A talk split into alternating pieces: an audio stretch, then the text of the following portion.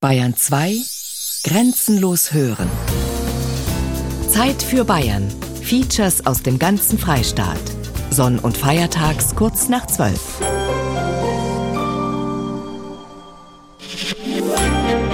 Bayern 2 Grenzenlos hören. Zeit für Bayern. Jeden Sonntag ab 12 Uhr.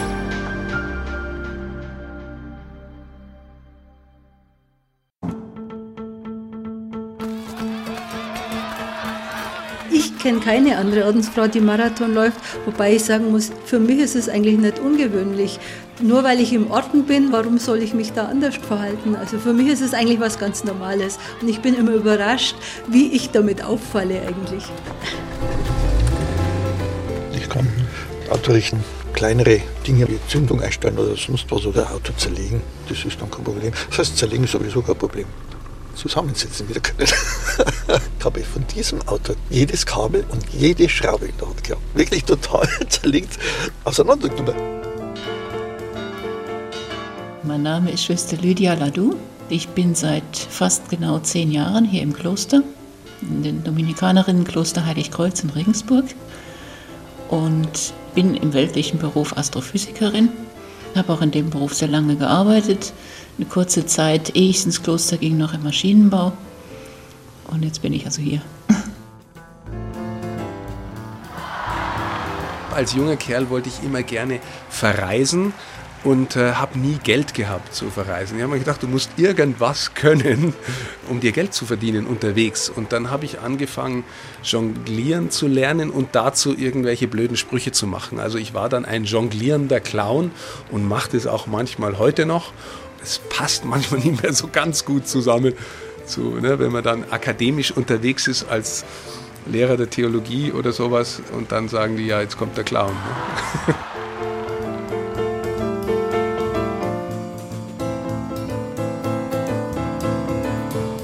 Der Welt abgewandt und mitten im Leben.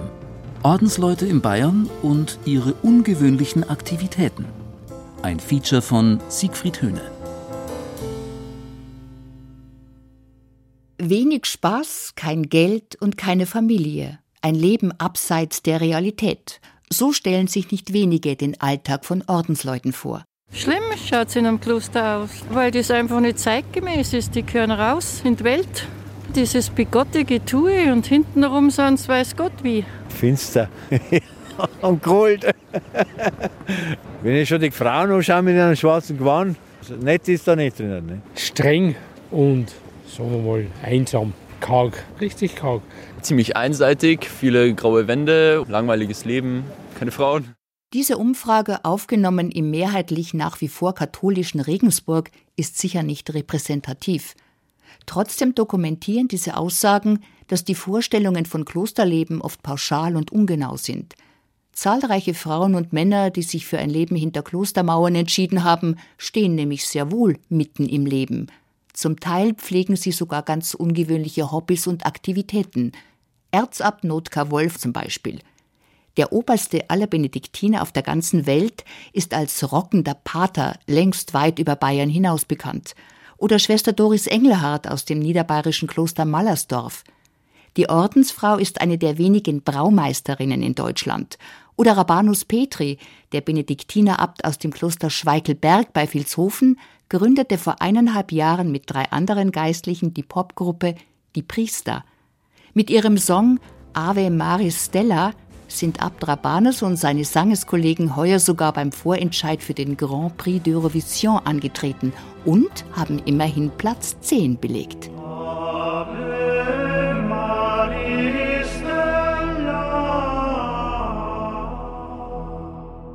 Doch Medienstars im Ordensgewand sind eher die Ausnahme. Viel häufiger sind Nonnen und Mönche, die nicht so im Rampenlicht stehen, aber trotzdem ungewöhnliche Leidenschaften haben. Geschichten von Klosterfrauen und Männern jenseits des großen Medienrummels. Der Welt abgewandt und mitten im Leben. Die Marathonläuferin. Das Bonaventura-Gymnasium in Dillingen. Dort unterrichtet Schwester Claudia Ries Mathematik und Physik. Die Ordensfrau aus dem Kloster der Dillinger Franziskanerinnen liebt ihren Beruf und ihre Berufung. Ihre Leidenschaft aber gehört dem Laufen, nicht dem bloßen Joggen, sondern dem Marathonlaufen. Ich habe eigentlich lange Jahre überhaupt keinen Sport gemacht und irgendwann war dann die Schmerzgrenze erreicht, was mein Körpergewicht angeht. Und dann habe ich überlegt, was kann ich tun, einfach nur um abzunehmen und habe mit dem Laufen angefangen nach einiger Zeit bin ich nicht mehr nur gelaufen, um abzunehmen, sondern ich habe einfach gemerkt, wie gut mir das Laufen rundum tut. Also für Körper, für Psyche, wirklich für Geist und Seele, sage ich jetzt mal. Und das Marathonlaufen, gut, das ist eigentlich ein Spleen, weil um gesund zu bleiben und um sich wohlzufühlen, muss ich nicht Marathon laufen. Da wäre es halt wichtig, regelmäßig zu laufen. Aber so einen kleinen Spleen braucht man eben. Fünf Marathonläufe hat die 51-jährige Klosterfrau bereits gemeistert. Vier in München und einen in Ulm. Jedes Jahr nimmt sie sich einen vor.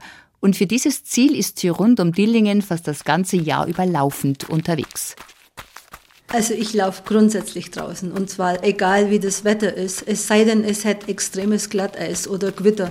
Aber im Normalfall, also Regen, Wind, Kälte oder auch Hitze, macht mir eigentlich nichts aus. Ich laufe eigentlich grundsätzlich allein.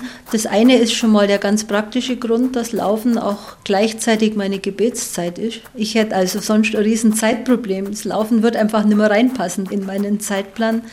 Ja, und zum anderen ist Laufen einfach für mich der Ort, wo ich den Kopf frei bekomme, wo ich über vieles nachdenken kann. Ich habe für mich einfach die Erfahrung gemacht, dass das Laufen an sich wirklich eine ganz spirituelle Aktivität ist. Also ich kenne ja jetzt viele, die sind eigentlich übers Laufen erst zum Gebet gekommen. Bei mir war es anders. Ich habe es irgendwann einfach ausprobiert. Ich wollte wissen, geht das eigentlich Laufen und gleichzeitig beten? Und je mehr ich es mache, umso mehr merke ich einfach, dass das Beten während des Laufens für mich persönlich deutlich besser funktioniert als beispielsweise, wenn ich mich in die Kirche setze. Laufend unterwegs, im Namen des Herrn sozusagen. Das ist das Motto von Schwester Claudia, die vor genau 30 Jahren in das Kloster der Dillinger Franziskanerinnen eingetreten ist. Seit dieser Zeit trägt sie auch das charakteristische Ordensgewand, ein grauschwarzes Kleid mit dem typischen weiß-schwarzen Schleier, unter dem noch die Stirnhaare hervorschauen. Doch wenn sie läuft, bleibt das Ordensgewand zu Hause. Zum Laufen habe ich ganz normale Sportkleidung an, wie jeder andere Sportler auch. Also während des Laufs kennt mich dann niemand. Bei den Textilien, da kaufe ich eigentlich das Billigste, ja. Das ist mir jetzt nicht so arg wichtig. Bei Schuhen ist es anders. Und da bin ich mittlerweile auf den Trend Natural Running aufgesprungen. Das sind also diese Schuhe, die immer weniger an Dämpfung haben. Eine Zeit lang waren ja die Laufschuhe einfach total stark gedämpft und inzwischen kommt man da wieder weg, die Schuhe werden wieder leichter und ich finde das sehr angenehm. Also bei Schuhen, da schaue ich genau hin, da spare ich nicht. Hauptsache bunt. Ich habe zum Beispiel Laufschuhe, die sind pink, die mag ich furchtbar gern. Oder auch die Trikots sind grundsätzlich bunt, auch die Jacken, die Laufhosen sind meistens schwarz. Kurz eigentlich eher wenig, aber sagen wir mal, übers Knie gehen sie schon immer. Und im Winter natürlich lang. Also mit kurzer Hose käme ich mir etwas seltsam vor. Ihren ersten Marathon hat Schwester Claudia vor fünf Jahren gemeistert. Seitdem wagt sie sich einmal im Jahr an die 42 Kilometer Distanz. Dafür bereitet sie sich generalstabsmäßig vor. Zwölf Wochen lang trainiert sie streng nach Plan, mit Fachzeitschrift und GPS-Zeitmessung. Ja, GPS muss dabei sein. Also jeder Trainingslauf, den ich mache, der wird sofort im Trainingstagebuch von Runners World dokumentiert. Das ist auch so ein kleiner Split von mir. Nur für mich, es macht einfach Spaß, das immer wieder mal anzugucken, wie weit bin ich den Monat schon gelaufen, wie weit bin ich die Woche schon gelaufen, wie schnell bin ich vor zwei Jahren vielleicht die Strecke gelaufen. Also es ist einfach schön, das so schwarz auf weiß zu sehen. Am Marathontag ist Schwester Claudia vollkommen konzentriert. Sie denkt an die lange Strecke, an den sogenannten Hammermann. Ein Erschöpfungszustand, der ungefähr nach Kilometer 30 auf die Sportler lauert und schon ganz fitte und erfolgreiche Läufer in die Knie gezwungen hat. beim Startschuss denke ich mir jedes Mal, jetzt warst du wieder so verrückt und hast dich angemeldet. Also das ist nicht so, dass ich da loslaufe und mich freue, dass ich jetzt 42 Kilometer laufen darf. Und was den Hammermann angeht, ich meine, man kann ihn ja durch gezieltes Training von vornherein schon ein bisschen austricksen. Und da ist für mich wirklich das Rosenkranzbeten so der Rettungsanker, an den ich mich da klammere, wenn es dann so nach 32, 33 Kilometer da fange ich an mit dem ersten Rosenkranz, schaue auf keine Kilometermarkierung mehr und denke mir nur, wenn ich beim letzten Rosenkranz, beim letzten Gesetz angekommen bin, dann bin ich kurz vor der Ziellinie. Und auf das konzentriere ich mich dann und das funktioniert. Dabei sein ist alles. Nach dieser Devise ist Schwester Claudia bisher bei all ihren Marathons unbeschadet über die Ziellinie gekommen. Ihre persönliche Bestzeit liegt bei 4 Stunden und 33 Minuten. Allerdings mir geht es nicht um große Geschwindigkeiten oder mir geht es auch nicht darum, irgendwo Erster oder Zweiter zu sein, weil ich weiß, das ist total unrealistisch. Ich finde es einfach nur schön, bei so einer Sportveranstaltung mit dabei zu sein, mitzulaufen. Und ich meine, wenn man dann in München ins Olympiastadion einläuft, selbst wenn man 2350. oder irgend sowas ist, man kommt sich trotzdem als toller Sportler vor. Unmittelbar nach dem glücklichen Ende eines Marathons setzt sich Schwester Claudia immer den ordenstypischen Schleier auf. Eine Botschaft mit Symbolcharakter – Sie steht mitten in der Welt, zeigt aber, wo sie zu Hause ist. Dazu strahlen ihre wachen Augen. Ihr sympathisches Gesicht mit dem fröhlichen Lachen wirkt jugendlich. Schwester Claudia ist jetzt mit Leib und Seele in ihrem Element. Voller Begeisterung erzählt sie von ihrem bisher größten sportlichen Erlebnis. Im vergangenen Jahr erfüllte sich für sie ein ganz besonderer Wunsch. Zu ihrem 50. Geburtstag durfte sie als Fackelläuferin für die Olympischen Spiele in London dabei sein.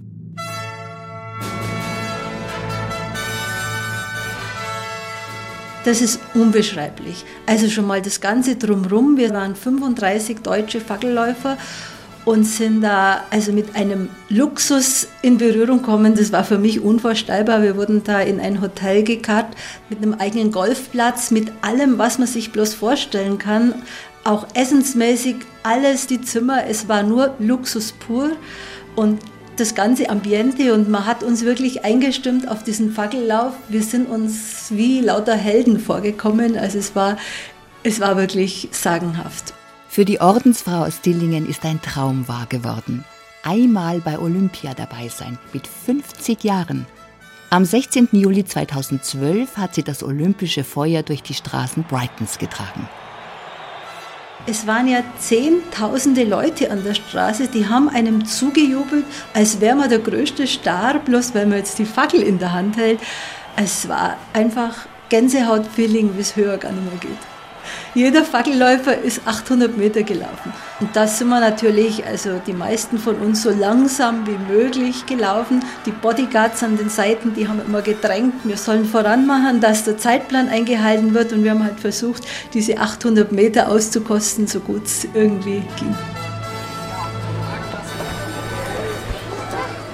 Schwester Claudia erzählt dieses unbeschreibliche Erlebnis so lebendig, als ob es gerade in diesem Moment passieren würde.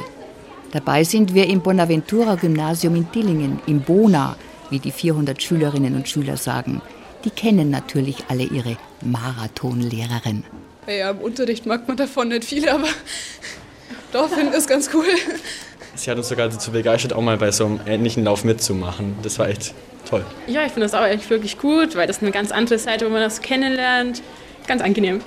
Man denkt nicht, dass so eine also so eine typische Nonne-Marathon läuft. Das ist was ganz Cooles und Neues. Und natürlich sind wir auch stolz auf unsere Stimmlaute. Ja. Und ja. Drei Jungs aus unserer Klasse sind bei einem 10-Kilometer-Lauf, den die Schwester Claudia gemacht hat, mit einer Staffel mitgelaufen. Hat sie uns dazu motiviert. Das Bonaventura-Gymnasium in Dillingen und seine marathonlaufende Lehrerin. Für Schwester Claudia eine gute Gelegenheit, ihre Schüler auch über den Sport kennenzulernen und nicht nur über den Mathe- und Physikunterricht. Es gibt ja oft Schüler, für die ist Mathe ein Angstfach und damit bin ich als Mathelehrerin auch von vornherein schon irgendwie jemand, der Angst erzeugt. Und wenn solche Schüler dann plötzlich beim Laufen super gut sind, dann kriege ich auf die Weise auch viel schneller an Draht auch zu den Kindern. Und es macht mir einfach eine große Freude, die Schüler auch zu motivieren, sich zu bewegen und mitzumachen. Es gibt mittlerweile eine ganze Gruppe von den sogenannten Bonner Runners, also Schüler, die ich im Mathe habe und die dann bei Laufveranstaltungen mich begleiten, die dann bei den Schülerinnen mitlaufen. Beim Ulm-Marathon letztes Jahr waren, glaube ich, über 50 Schüler mit dabei. Also es macht dann auch Spaß. Doch Schwester Claudia ist nicht nur Mathe- und Physiklehrerin und stellvertretende Schulleiterin, sie ist in erster Linie Ordensfrau, gehört einem Konvent an, in dem 42 Mitschwestern mit einer Oberin leben. Dort trifft sie mit ihren ungewöhnlichen Aktivitäten durchwegs auf Verständnis. Es gibt einige, die finden es ganz toll und ich denke, die Mehrzahl hält mich halt dafür ein bisschen verrückt. Aber ich kenne jetzt keine, die irgendwo sehr negativ darauf reagiert. Also sie, sie lächeln eher ein bisschen. Trotzdem, als Ordensfrau nicht nur etwas für die eigene Gesundheit zu tun, sondern auch an großen Marathonveranstaltungen teilnehmen zu dürfen, das habe sie doch überrascht und riesig gefreut. Wenn man denkt, noch vor 20, 30 Jahren, da wären die Schwestern nie in der normalen Sportkleidung irgendwo rumgelaufen. Also da hat sich, glaube ich, sehr viel getan und das finde ich auch sehr schön. In 14 Tagen startet Schwester Claudia ihre neue Laufsaison. Halbmarathon in Kempten, 10,5 Kilometer Lauf in Alto Münster, Illermarathon in Immenstadt, schließlich der Ulm-Marathon Ende September. Dazu kommen noch zahlreiche Marathons, an denen sie gerne teilnehmen würde, von denen sie aber bisher nur träumen kann. Ich würde wahnsinnig gern den New York Marathon laufen und das ist jetzt für mich als Ordensschwester natürlich nicht drin, aber das kann ich auch gut verstehen. Ich meine, ich finde es einfach schön, dass ich in der Umgebung mitlaufen darf und damit möchte ich natürlich auch zufrieden sein. Der Berlin-Marathon wäre vielleicht, ich sag mal so, ein Wunsch zum 60. Geburtstag. Könnte ich mir vorstellen, dass der vielleicht sogar drin wäre.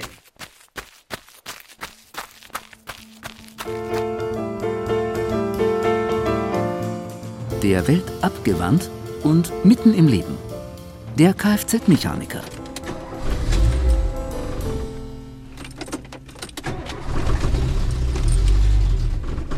No.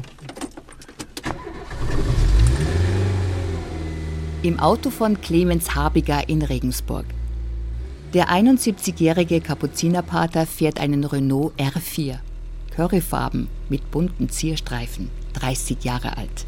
Ein Oldtimer, aber mit geregeltem Cut, wie der umweltbewusste Ordensmann betont. Das ist also ein kleines, genügsames Auto, 4,5 Liter, ich habe es mal extra ausgetestet und 34 PS. Aber es hat den Vorteil, du übernimmst sie nicht. Ich überlege mir genau, also das Auto kann ich jetzt nicht mehr überholen. Ein anderer, der schneidiges Auto hat, ah, da komme ich schnell vorbei, bleibe ich halt dahinter aus. 140 kann man fahren. Und was schön ist, dieses 1100er Motor. Renaults haben gute Motoren, ich möchte das Reklame machen, Renaults haben sehr gute Motoren. Und das ist ein Motor, der fährt sehr langsam. Also wenn ich da 100 fahrt, sind das gerade 3000 Umdrehungen. Also wenn du ein Motorrad hast, die sind ja mit 8.000, 12.000 Umdrehungen dabei.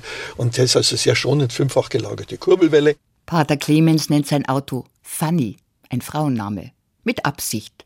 Fanny ist für den Kapuziner so eine Art bessere Hälfte.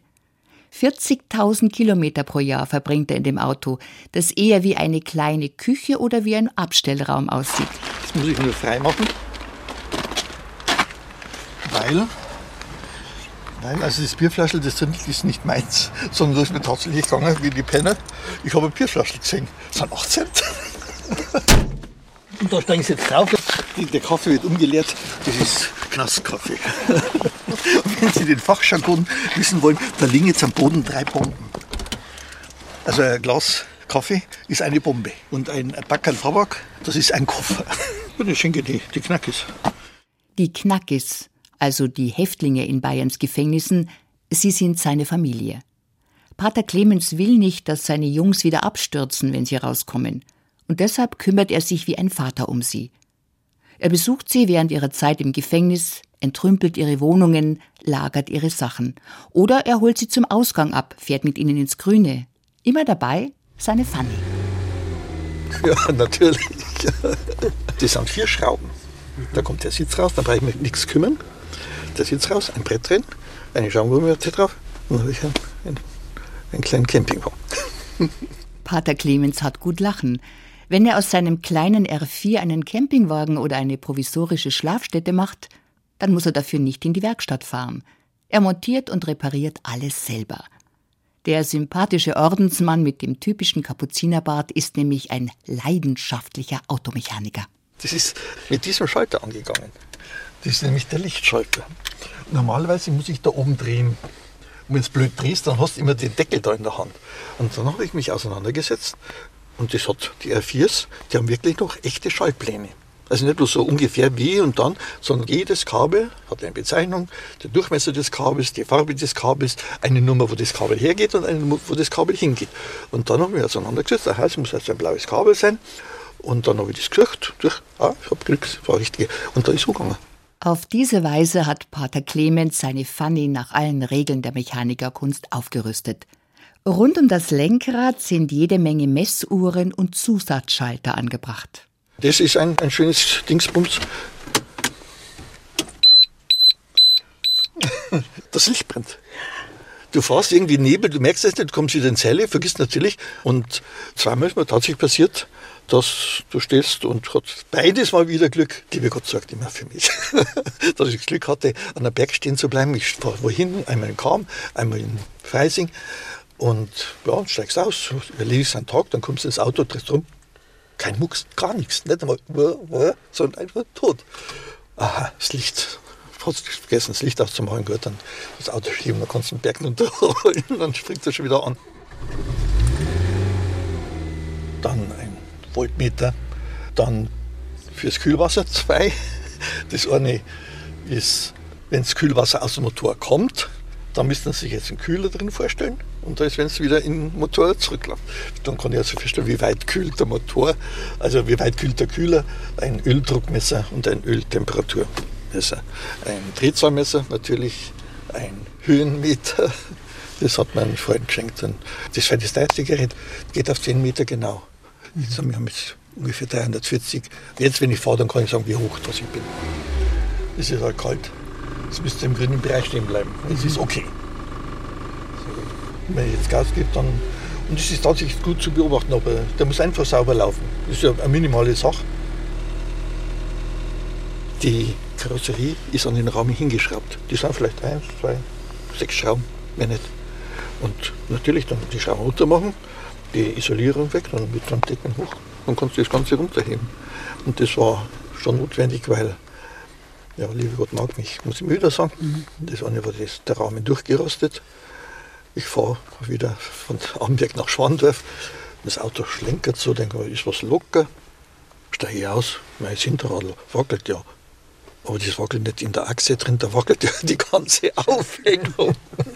ja, dann kann man richten, sagt einer, ist ja, nein, da kann man nichts mehr machen. Und dann sagt irgendeine Firma, nenne ich jetzt nicht, von der Firma, Renault-Firma, ja, das sei kein Problem. Du kaufst einen neuen Rahmen, dann nehmen auseinander, setzen ein Auto auf den neuen Rahmen. Den kann man irgendwie einleuchtend. Dann stelle ich den Rahmen, kostet 500 Mark. Und dann ist mir gekommen, du, ich habe ja noch nie ein Auto zerlegt. dann habe ich gesagt, okay, das Geld ist jetzt sowieso in den Sand gesetzt, dann mache ich es. Solche Abenteuer machen Eindruck bei den Schützlingen von Pater Clemens.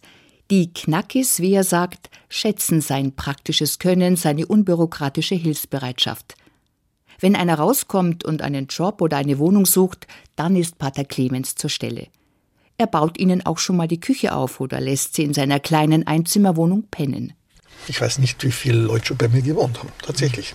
Mit allen drum und dran, also nur gewohnt, manche dann haben dich ja, beklaut oder sowas, ist halt auch drin. Es waren schon viele, ein paar haben gewohnt, bis gestorben sind. Dann muss ich in dem Fall die Krankenhäuser an Kust und Kust sage, du, das geht nicht weiter. Ja, er hat keine Krankenversicherung. Ich gesagt, ich kenne einen Doktor, der untersucht dich mal. Hat er gemacht, ja, sofort Krankenhaus. Krankenhaus auch kein Problem. Ja, so, kirchliches Krankenhaus, Josef Krankenhaus, war kein Problem, wird es bezahlt. Pater Clemens, der Mann mit den hellwachen Augen und dem charmanten Lächeln um den Mund, aus dem die Worte grad so raussprudeln, scheint ein Getriebener zu sein. Ein Getriebener für die gute Sache. Der Kapuzinermönch, der auch der gute Mensch von Regensburg genannt wird, hat keine Berührungsängste mit den Gescheiterten und Gestrauchelten dieser Stadt. Nicht einmal mit Mördern oder Sicherungsverwahrten. Zum Beispiel mit dem Sexualtäter, der 1997 im Kehlheimer Forst eine Joggerin umgebracht und sich an der Leiche vergangen hatte. Als der im vergangenen Jahr nach 14 Jahren Knast entlassen werden sollte, hatte sich Pater Clemens angeboten, ihn übergangsweise bei sich wohnen zu lassen. Und dann war irgendwo eine undichte Stelle. Das hat nur der Anwalt gewusst, eventuell der Richter, weil der Anwalt es dem Richter angeboten hat.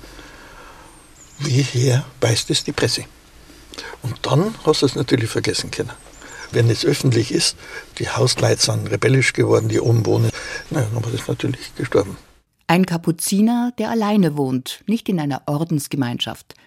Auch das ist eine Besonderheit von Pater Clemens. Vor etwa 30 Jahren wollte er den Orden schon fast verlassen. Das Klosterleben wurde ihm zu steril. Er wollte unter ganz normalen Menschen leben in dieser Welt, aber trotzdem Ordensmann bleiben. Wenn ich gesagt habe, ich spiele Pfarrer oder ich bin krank oder ich muss studieren, dann ist das kein Problem. Aber einfach nur außerhalb der Gemeinschaft leben, das war also undenkbar. Ohne Aufgabe, einfach nur leben. Ich bin also dann nach langem Ringen, drei Jahre inneres Ringen, schwersten Depression, ich habe es wieder jemand geschrieben, ich kann da wirklich mitreden. Das ist eine Therapie, da so viele seelische Schmerzen, die Therapie ist einfach weg. Nach drei Jahren schließlich hat der Orden eingelenkt. Pater Clemens konnte in seine eigene Wohnung ziehen, gehört aber weiterhin zu den Kapuzinern. Die Miete und das Essen sowohl für sich wie für seine Hilfsbedürftigen verdiente er sich die ersten Jahre mit Musikunterricht. Und da das liebe Gott mitgemischt. Als Bub habe ich Geige gelernt. Nicht direkt gegen meinen Willen, aber ich habe Geige und Klavier gelernt. Und von dem habe ich dann 15 Jahre lang war ich Geigenlehrer am Altdorfer Gymnasium. Der Musiklehrer, was damals war, der ist ins Reden gekommen und dann hat er gesagt, er sucht Geigenlehrer, so soll es mit mir probieren. Und da war das geritzt. Ich ziehe aus und weiß, wovon ich lebe. Es geht ein Weg so weit, so weit. Halleluja.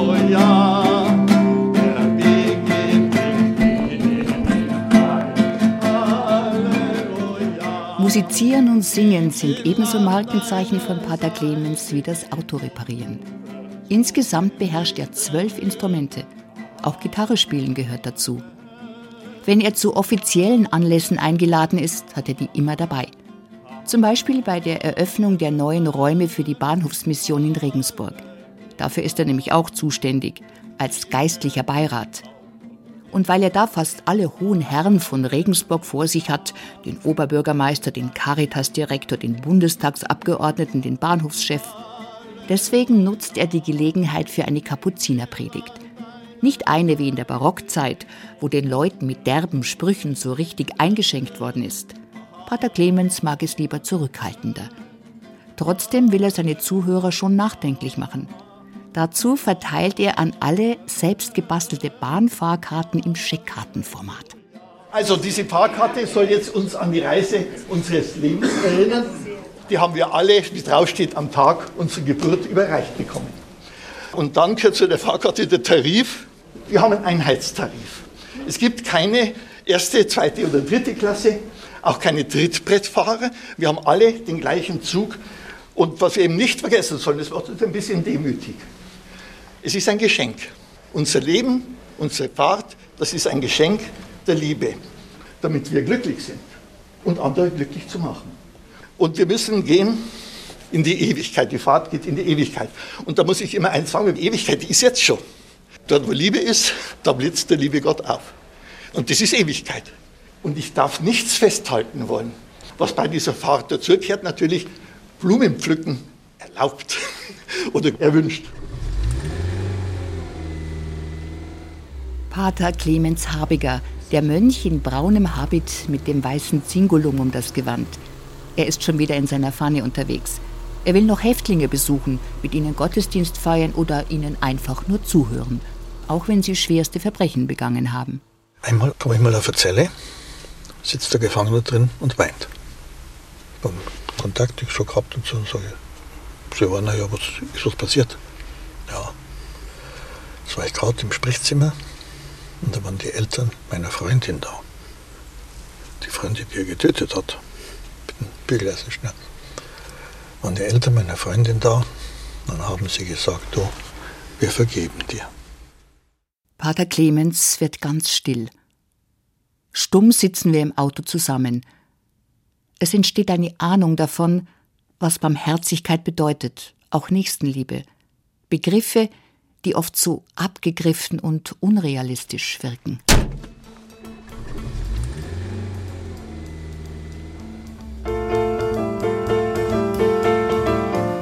Der Welt abgewandt und mitten im Leben. Die Astrophysikerin.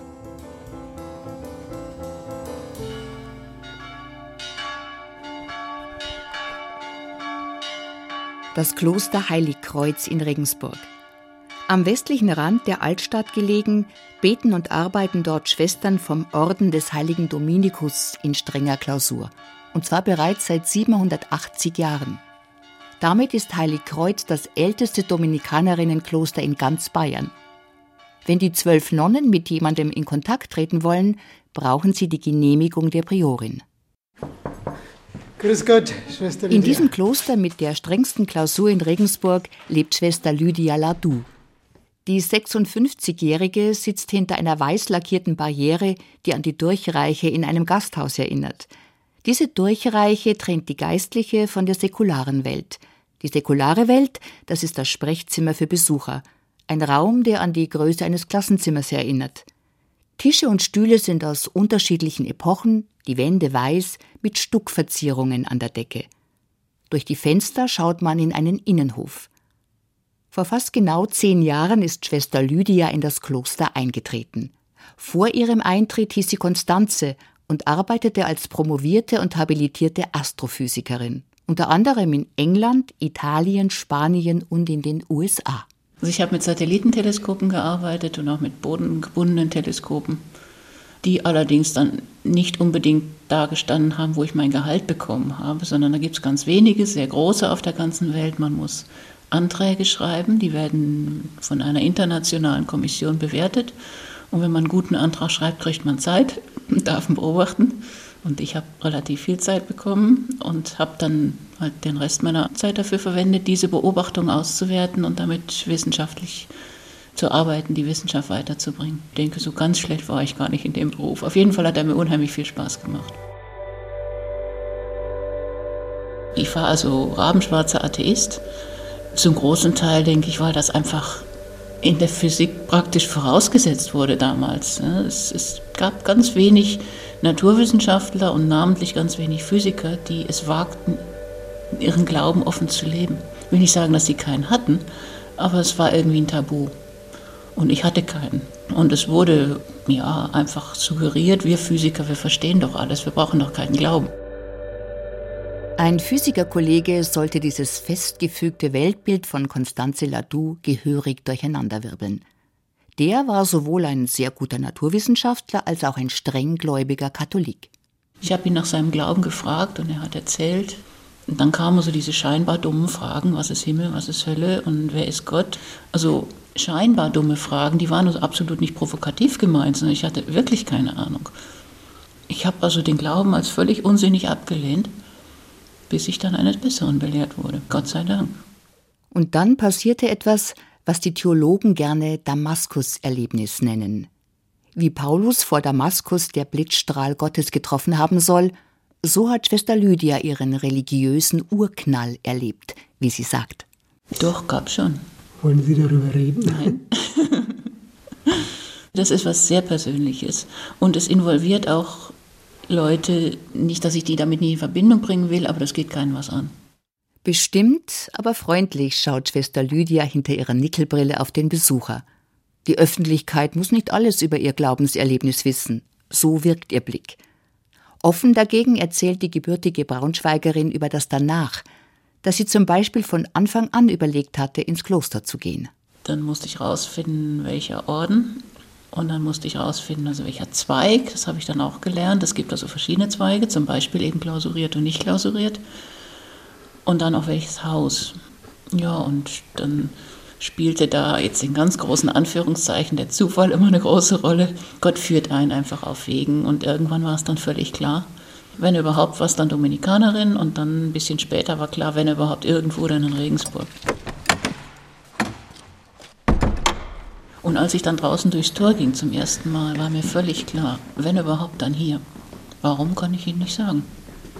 Und ich habe das nie bereut. Das ist, also ich stehe nach wie vor dazu und es gab nicht eine Sekunde, wo ich gesagt habe, Mensch, vielleicht wäre ich woanders glücklicher geworden.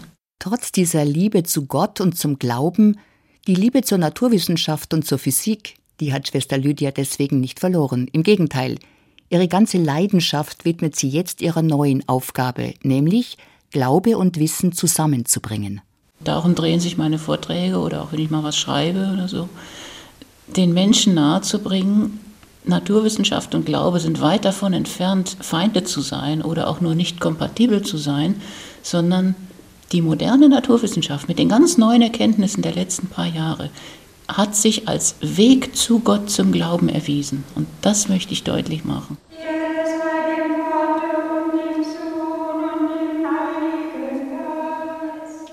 Die Naturwissenschaftlerin Lydia Ladou hat sich mit ihren Mitschwestern in der Klosterkirche zum Chorgebet versammelt. Das Gotteshaus aus der Mitte des 18. Jahrhunderts fasziniert mit einzigartigen Verzierungen im Rokoko-Stil. Dafür ist die Stiftskirche weit über die Grenzen der Region hinaus bekannt. Über dem Hochaltar hängt das berühmte Holzkreuz aus der Zeit der Romanik, das dem Kloster den Namen gegeben hat. Heilig Kreuz.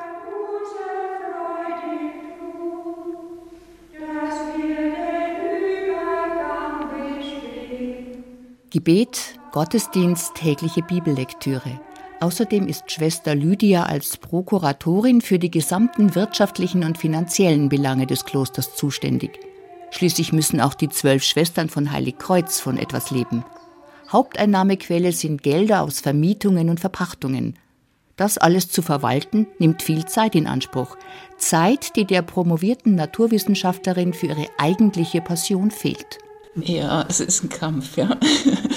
Wir haben sehr viel Gebetszeit, also so typischerweise verbringen wir vielleicht so fünf, sechs Stunden im Gebet am Tag. Also inklusive Messe, Rosenkranz und so weiter und stilles Gebet vor allem. Und wir haben natürlich auch noch andere Aufgaben. Der Laden muss ja irgendwie laufen. Und dann gibt es andere Dinge, die müssen einfach gemacht werden. Also Küche putzen und bei Tisch bedienen.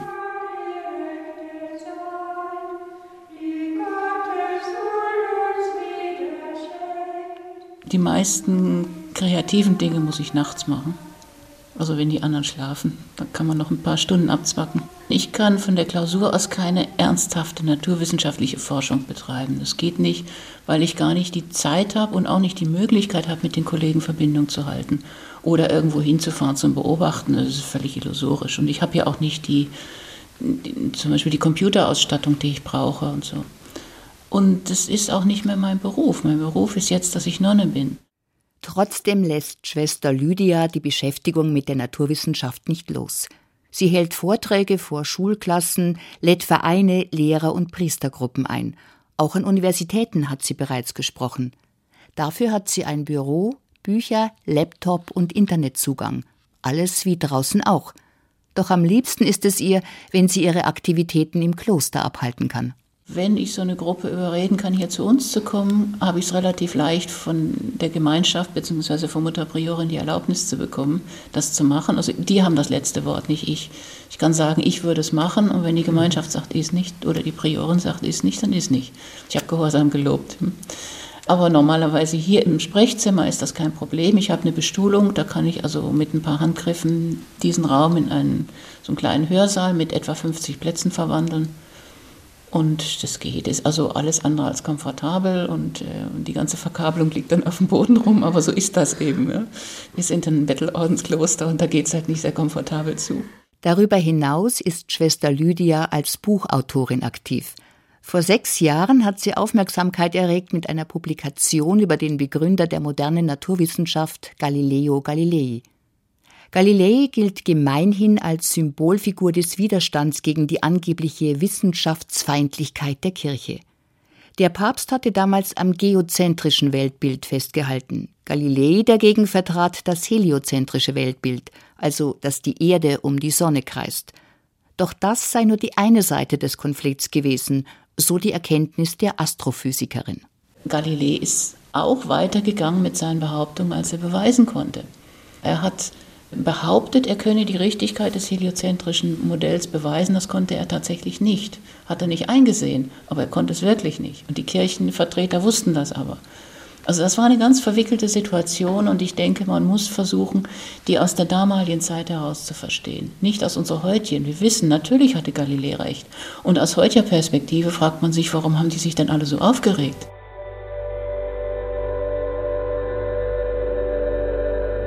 Damals ging es gar nicht mehr um Naturwissenschaft und Philosophie und Theologie und so weiter, sondern es ging darum, dass zwei Männer miteinander einen Streit hatten, Galilei und der Heilige Vater.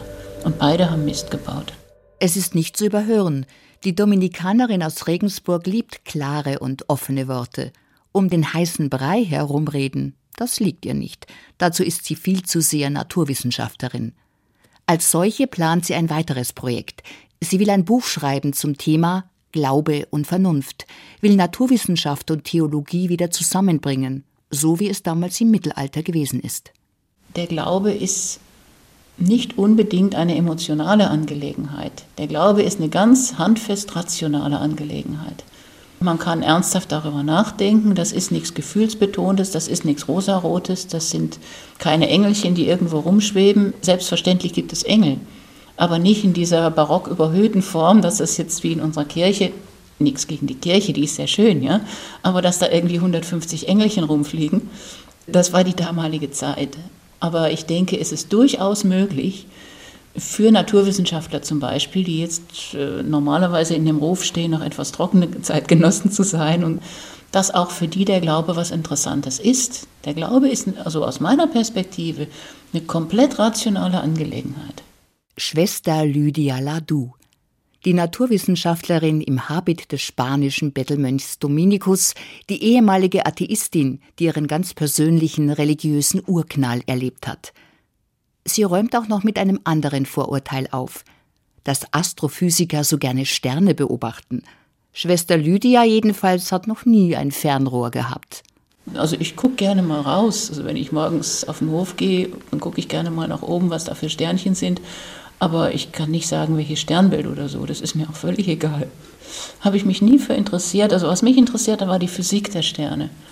Die Faszination des Sternhimmels, die erlebe ich vermutlich so wie jeder andere auch. Gut, vielleicht nicht, weil ich weiß, was Sterne mhm. sind und was da jetzt hintersteht. Und ich finde es einfach faszinierend. Deswegen fasziniert, weil es intuitiv ein Gefühl dafür gibt, da ist noch mehr. Irgendwas ist da draußen, da ist irgendwas dahinter. Der Welt abgewandt und mitten im Leben. Der jonglierende Dogmatikprofessor.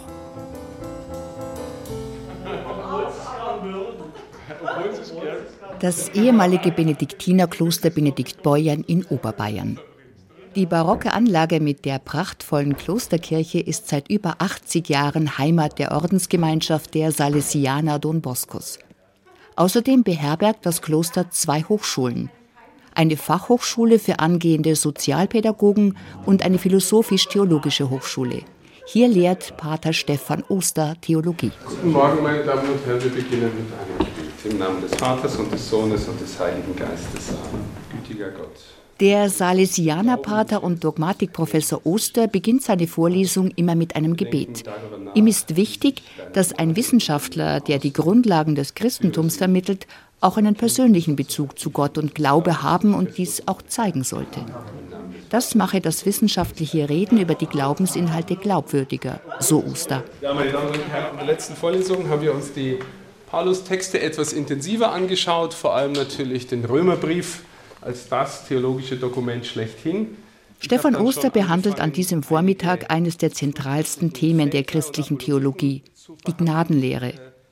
Das ist die wissenschaftliche Auseinandersetzung mit der Frage, wie und auf welche Weise Gott sich den Menschen schenkt. Eine schwierige Materie, doch für den Dogmatikprofessor Oster Tagesgeschäft sozusagen. Mein Jonglierskoffer. Oh, leck, aber ich glaube, der ist jetzt nicht so aufgeräumt. Uralter Koffer.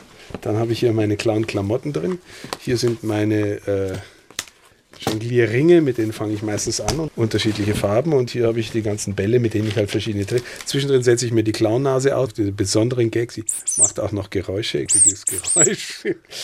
In seinem Arbeitszimmer mit Bücherregalen, Schreibtisch und einem blauen Sofa zeigt sich der Dogmatikprofessor Stefan Oster von einer ganz anderen Seite.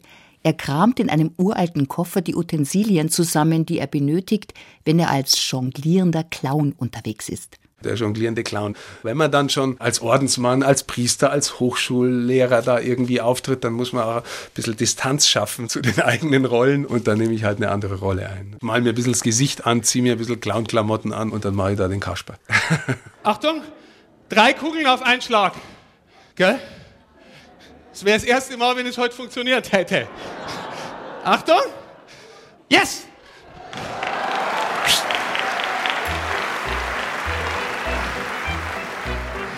Ich habe ja 30 Jahre alt werden müssen, bis ich kapiert habe, wo ich hingehöre.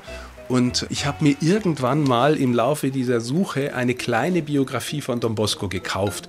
Und das erste, ich schlage die so auf, und das erste, was ich lese, Don Bosco war praktisch als Gaukler unterwegs, äh, schon von Kindheit an und hat den Jugendlichen schon Kunststücke gezeigt. Und dann hat er gesagt, als Eintritt will ich kein Geld, sondern ihr sollt mit mir beten. Ich habe mir gedacht, um Gottes Willen, ich bin seit zehn Jahren als Clown unterwegs und du suchst deine Berufung, ja.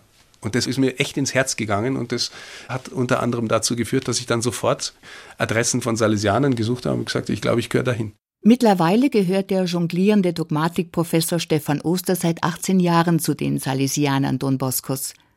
Jenes Mannes, der vor genau 125 Jahren im italienischen Turin starb und der als einer der Gründer der modernen Jugendsozialarbeit gilt. Der gebürtige Amberger Oster war vor seinem Ordensleben als Journalist für Zeitungen und Radiostationen tätig. Auch das sei kein Zufall gewesen, ist der 47-Jährige überzeugt. Wenn ich im Nachhinein meine journalistische Zeit beurteile, ich sage es mal mit dem Bild Petrus, Fischer, Menschenfischer. Also irgendwas findet Gott vor, nimmt es und macht was anderes draus. Ich habe im Journalismus Umgang gelernt mit dem Wort, Schreiben und Reden. Ich war beim Hörfunk und bei der Zeitung und darf diese Fähigkeit, mit dem Wort umzugehen, jetzt in der Verkündigung einsetzen. Also jetzt bin ich auf neue Weise tätig mit dem Wort, ausdrücklich mit dem Wort Gottes zum Beispiel.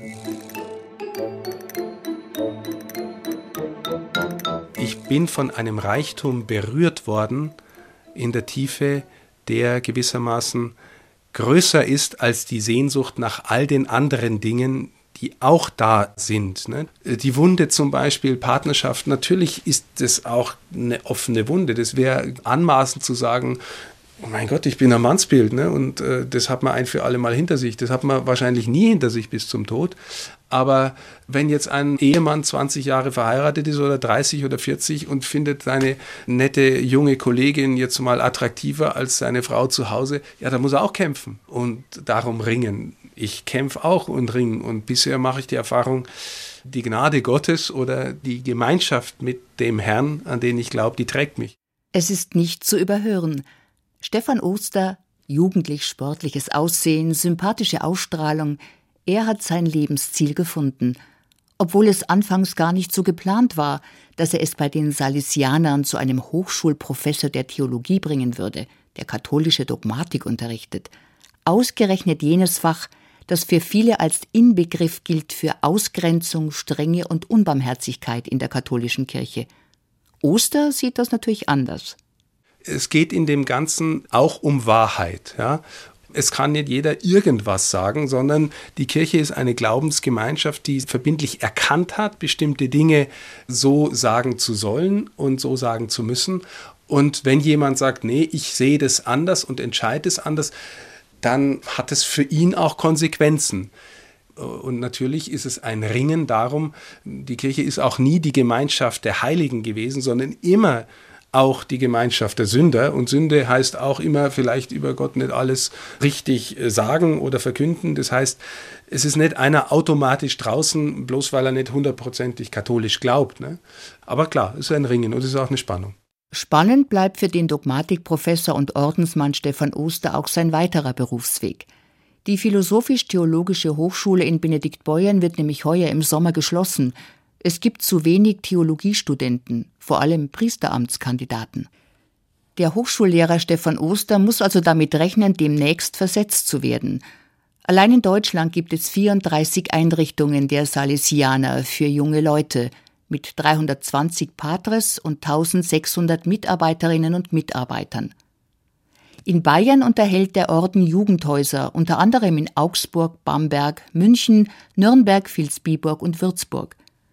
In Rom betreibt er sogar eine eigene Universität mit fünf Fakultäten. Auch dahin könnte es Oster verschlagen. Oder wird demnächst gar Regensburg Osters neue Heimat? Immerhin hat Oster beim jetzigen Regensburger Bischof und Professor Rudolf Voderholzer seine Habilitationsschrift geschrieben. In Regensburg gibt es eine theologische Fakultät und eine Einrichtung der Salesianer. Doch an solchen Spekulationen will sich Oster nicht beteiligen. Er hat Gehorsam gelobt, geht dahin, wo ihn sein Ordensoberer haben will. Darüber hinaus treibt Oster noch ein ganz besonderes Thema um. Was mich gerade sehr beschäftigt, ist eine Weggemeinschaft mit jungen Menschen, die in den letzten Jahren hier gewachsen ist, in Benediktbeuern. Wir beschäftigen uns wieder intensiver mit dem Thema Glaubensverkündigung, mit dem Thema Gebet und wir merken, dass daraus neu wächst, Gemeinschaft zu leben, die Fähigkeit auch miteinander und füreinander da zu sein und auch fähig zu werden im Dienst am anderen. Und das ist eine Zelle, wo ich noch nicht weiß, wo das hingeht, aber wo ich merke, das ist mir ein Herzensanliegen. Ja. Und wenn ihm das Reden über Gott und Glaube mal wieder zu verkopft und zu theoretisch zu werden droht, dann greift Stefan Oster zu seinem uralten Koffer, der direkt neben seiner Bücherwand steht, und verwandelt sich innerhalb kurzer Zeit zum jonglierenden Clown Gottes. In dieser Rolle hat er auch keine Scheu, euphorisch und ein bisschen sentimental über seine Sehnsüchte zu sprechen – wie zum Beispiel beim Kongress Treffpunkt Weltkirche der Hilfsorganisation Kirche in Not. Ich weiß nicht, was soll es bedeuten, dass ich so voll Sehnsucht bin. Ein Traum aus uralten Zeiten, der will mir nicht aus dem Sinn. Es war ein goldener Traum voll Glanz von einem anderen Leben, von innen glänzend ließ er mir die Seele schweben. Aber wo mit der Suche beginnen? Wollte ich meinen Traum fassen, schien er mir zwischen den Fingern zu zerrinnen. Da dachte ich, du suchst draußen in der Welt und am besten mit allen Sinnen. Wenn es euch gefallen hat, habe ich noch einen kleinen Wunsch parat. Lasst der Fantasie viel Platz in eurer Glaubenswelt und dass ihr euren Kindern immer wieder von Don Bosco, dem Gaukler Gottes, erzählt. Dankeschön.